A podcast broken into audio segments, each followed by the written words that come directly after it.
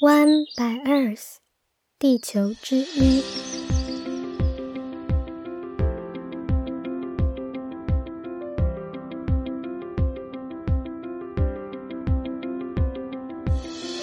Hello，大家好，我是与大自然稳定交往中的小一。你现在收听的是 One by Earth 的第五集节目。今天我想和大家聊一聊关于人与自然的关系。在上两集比较知识性的节目内容后，这一集将会分享比较多的个人经验与感受，是关于我第一次脱下鞋子，跟着一个动物追踪师走进山林里的故事。我们台湾有超过七十 percent 的面积都是山林，如果你从来没有走进山里，我想你也曾经开车经过过。如果你曾经对人和动物和自然之间的关系，困惑，请试着听听我的故事。那么，我们要开始喽。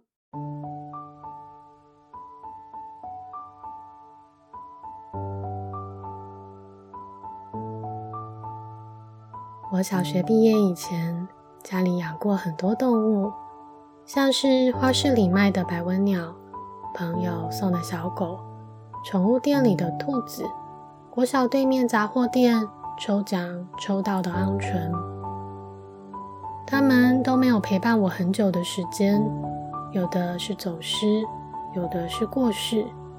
小时候的我，对一个生命不在了的悲伤，并没有持续很久。死了一只宠物，就很像弄坏了一个喜欢的玩具，似乎没有太大的区别。可是。我一直记得国小五六年级的时候发生的一件事情。那是在一个园游会上，我在学校的中庭喧哗的摊贩间听到了细小的猫叫声。我开始寻找这只猫，最后在一个排水沟盖的底下找到了它。我找人帮我把水沟盖搬开，然后抱起了这只好小好小。软绵绵、没有一丝力气的小猫，我不知道该怎么办。我只觉得想要救它，然后灵光一闪，跑进了保健室里。嗯，怎么会有这只猫？保健室阿姨说：“这只小猫被困在水沟盖底下，它好像快死了，怎么办？”我也没办法啊。哎呀，好脏哦，会不会有虫啊？你快点把它拿出去啦！那时我记得我还蛮生气的，然后很难过，觉得很失望。或许是从那以后，我有一种不想要成为这样的大人的想法，并且一直试着想要跟动物们当好朋友。国中时，我在麦当劳的门口捡过一只从天而降的绿袖眼，几个小时后就去世了。高中时，我又在上学的路上捡到一只燕子，这一次不一样，燕子飞不起来，但是很有精神。我在午休时到附近的鸟店问老板怎么办，老板跟我说，野生的燕子没有办法养，人喂的食物它不肯吃，宁愿把自己饿死。他接着说，燕子是群居的动物，如果我把它放在有其他同伴的地方。或许看见了这只燕子，他们会照顾好它。于是下课后，我载着这只燕子在路上寻找它的同伴。后来在河岸边的两栋建筑物之间看到了两只。我走近一点，发现河堤没有护栏，往下是看不见底在哪里的芒草丛，往上是一片从河床边串起来的树丛，树丛由低而高。一直蔓延到两只燕子飞来飞去的天空。我捧起受伤的燕子，踮起脚尖，伸长了手臂，将它尽量远的放到了树丛上。这时，那只受了伤、一直很安静的燕子，好像真的看到了它的同伴。它细细的鸣叫起来，然后张开翅膀，摇摇晃晃的往前跑。几秒钟的时间。它小小的身影就消失在我的视野中。天空中的两只燕子忙碌的来来去去，不久也消失了。我不知道他们是不是真的会照顾它，但我站在马路边的车流声中，第一次觉得自己做了一件对动物好的事情。现在的我知道，除了这种方法，当我们捡到受伤的野生动物，可以在捡到的原地马上联系野生动物急救站。或许它的家，它该回去的地方就在你捡到的附近，或者急救站会通知让你送过去。有需要的人，我会在底下贴上几个急救站的联系方式。这种对于动物的怜悯之心。不愿意看到他们受伤、痛苦、斗争或死亡，似乎是常常被赞扬的人之常情。当时的我或许也认为，人类是属于照顾者，我们应该要照顾弱小的动物，保护它们，爱惜它们，甚至是管理它们。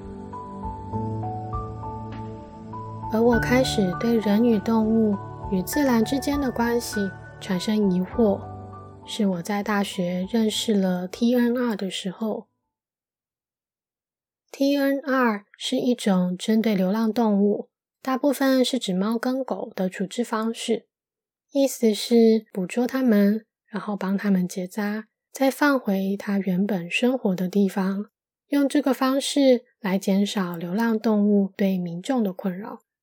我们有时会听到诱杀流浪动物的新闻，而在当时，台湾也还没有实施流浪动物零安乐的政策。在收容所照顾条件有限的情况下，安乐死并不少见。而以结扎代替扑杀，结扎后动物不会一直发情，攻击性也比较低，甚至寿命也比较长的 TNR。我以为这是对流浪动物与人类都很好的双赢方案啊！我实在想不出理由去反对它。但是我一个朋友不这样认为。他说，一想到以后在街上都看不到这样可爱的动物了，就觉得很难过。人类应该接受这些动物会一起生活在都市里，是要教育人类，而不是去强迫动物。但当时我觉得 TNR 是可行的最佳方案。实际上，流浪动物也会侵略野生动物的栖地，甚至攻击它们，已经造成了不小的危害，并且提出了外来种或者入侵种也是破坏原有的生态平衡，需要人为介入复原的例子。当时我和他讨论了很久，几乎是各执一词，互不相让。但在讨论之后，我一直对这件事情耿耿于怀，也请教了不同人的看法。虽然到今天，我也不能说哪一个观点就是错的。如果你有听前面的节目，第二集我们有提到荒野保护协会，其中一位我曾请教过 T N R 问题的前辈，就是荒野的创办人之一徐仁修老师。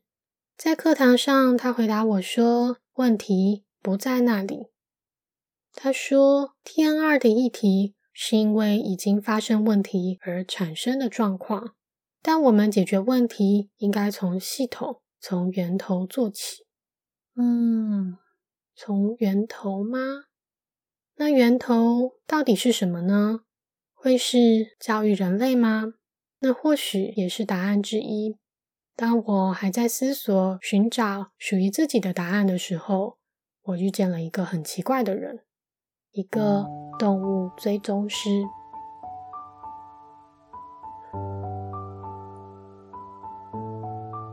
我第一次见到他是在荒野解说员的课程中。他和我一样都是学员，但是经常没有来，几乎只有在户外课的时候出现，而且每次出现他都没有穿鞋子。嗯，好奇怪的人哦。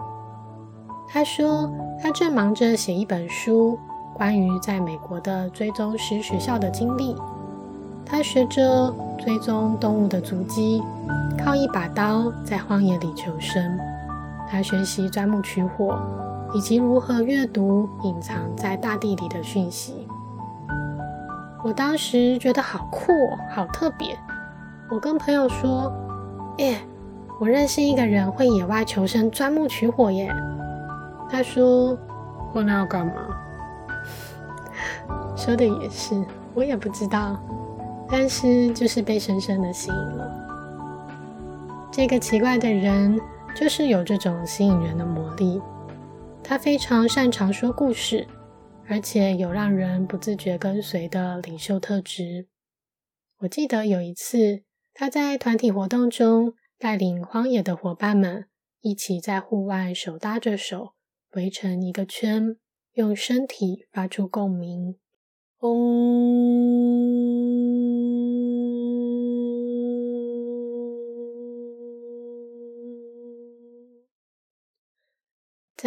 悠长的，直到内心也感觉被共鸣声浸润、平静下来的时候，我们停止，却发现共鸣没有。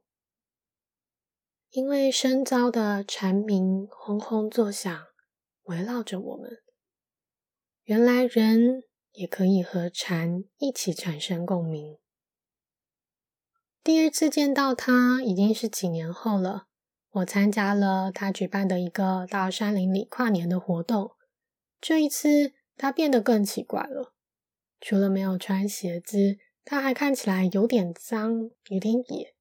讲话的声音也改变了，带着一种来自别的语言的奇怪腔调。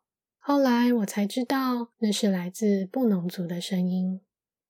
他说：“告别一个年有许多种方式，也许有一种方式是慢慢地走进森林或海边，跟山林学习呼吸，在海洋里了解脉动，在没有时间也没有形成的自然而然里。”一起生活，生活，好好呼吸，好好的跟自己、跟大地在一起。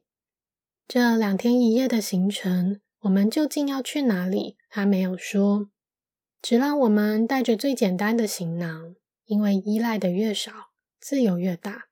我记得好像只有餐具、牙刷和睡袋，没有手表、手机和任何的电子设备。在上山以前。我们首先拜访了一群强壮但枝干低矮的树，它让我们或靠或卧，拥抱那些古老的生命，感受它们。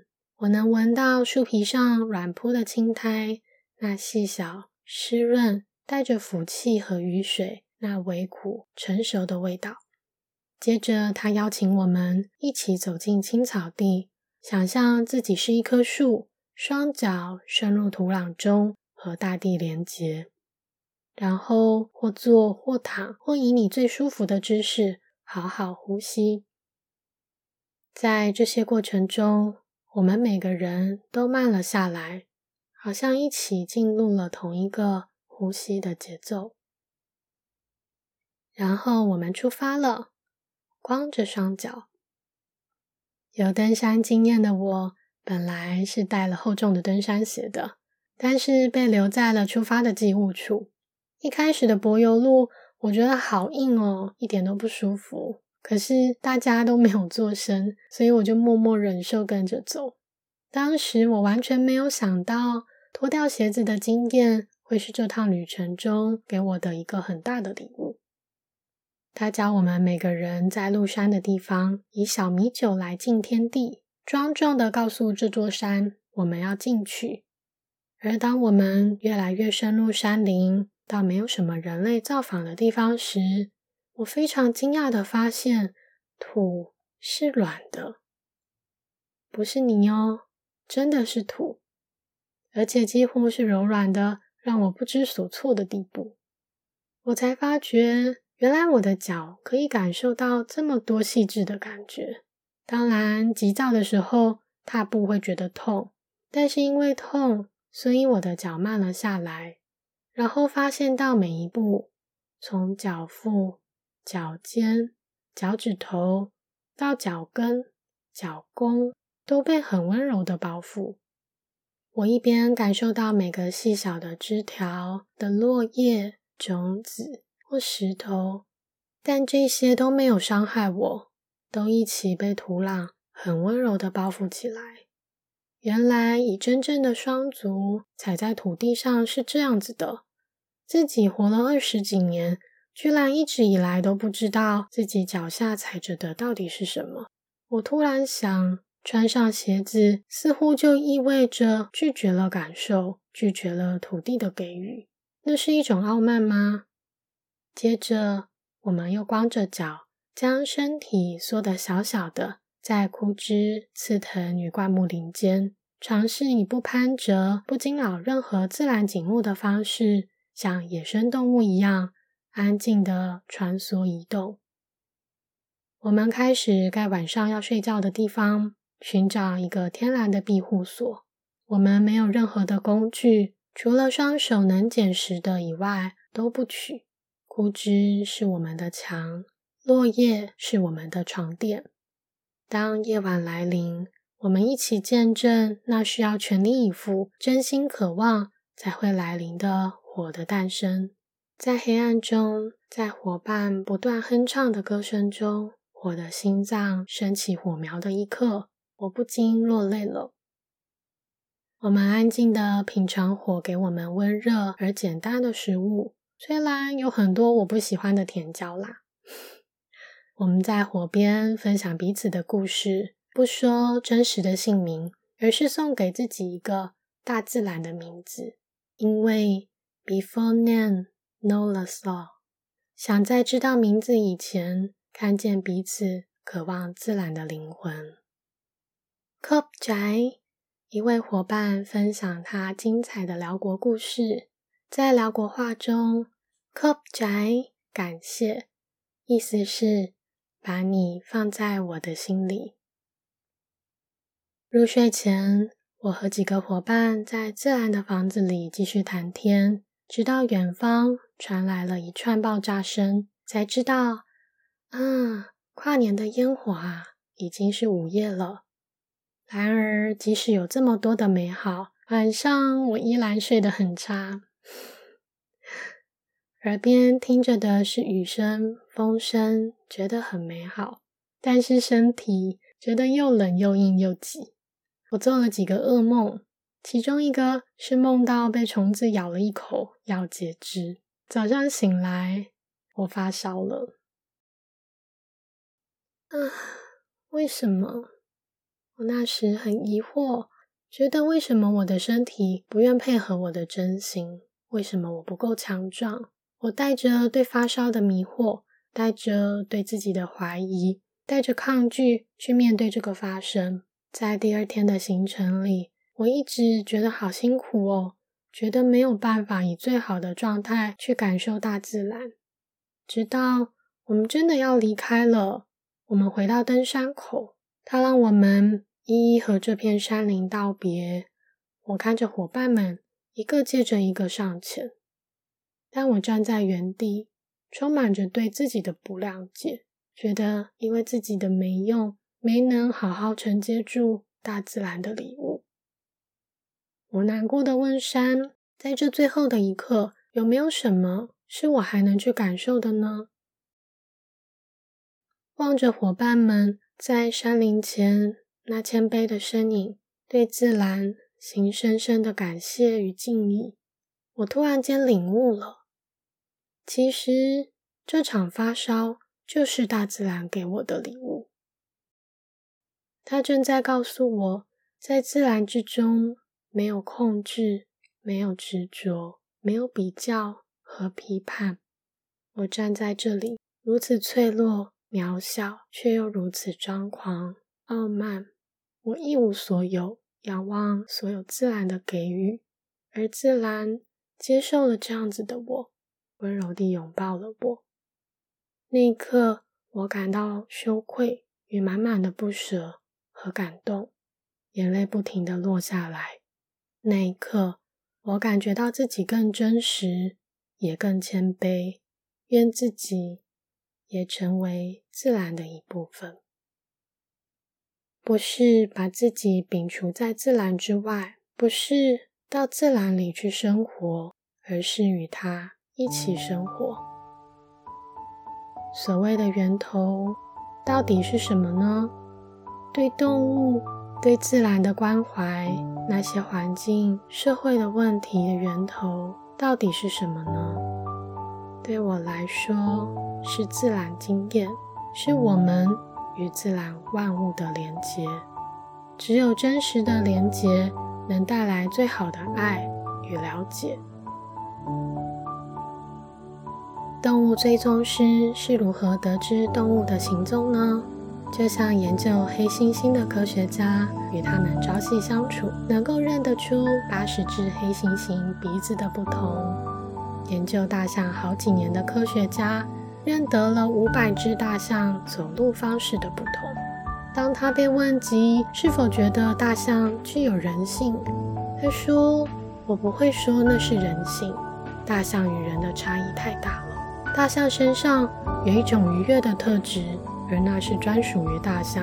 人类的词汇无法表达的愉悦。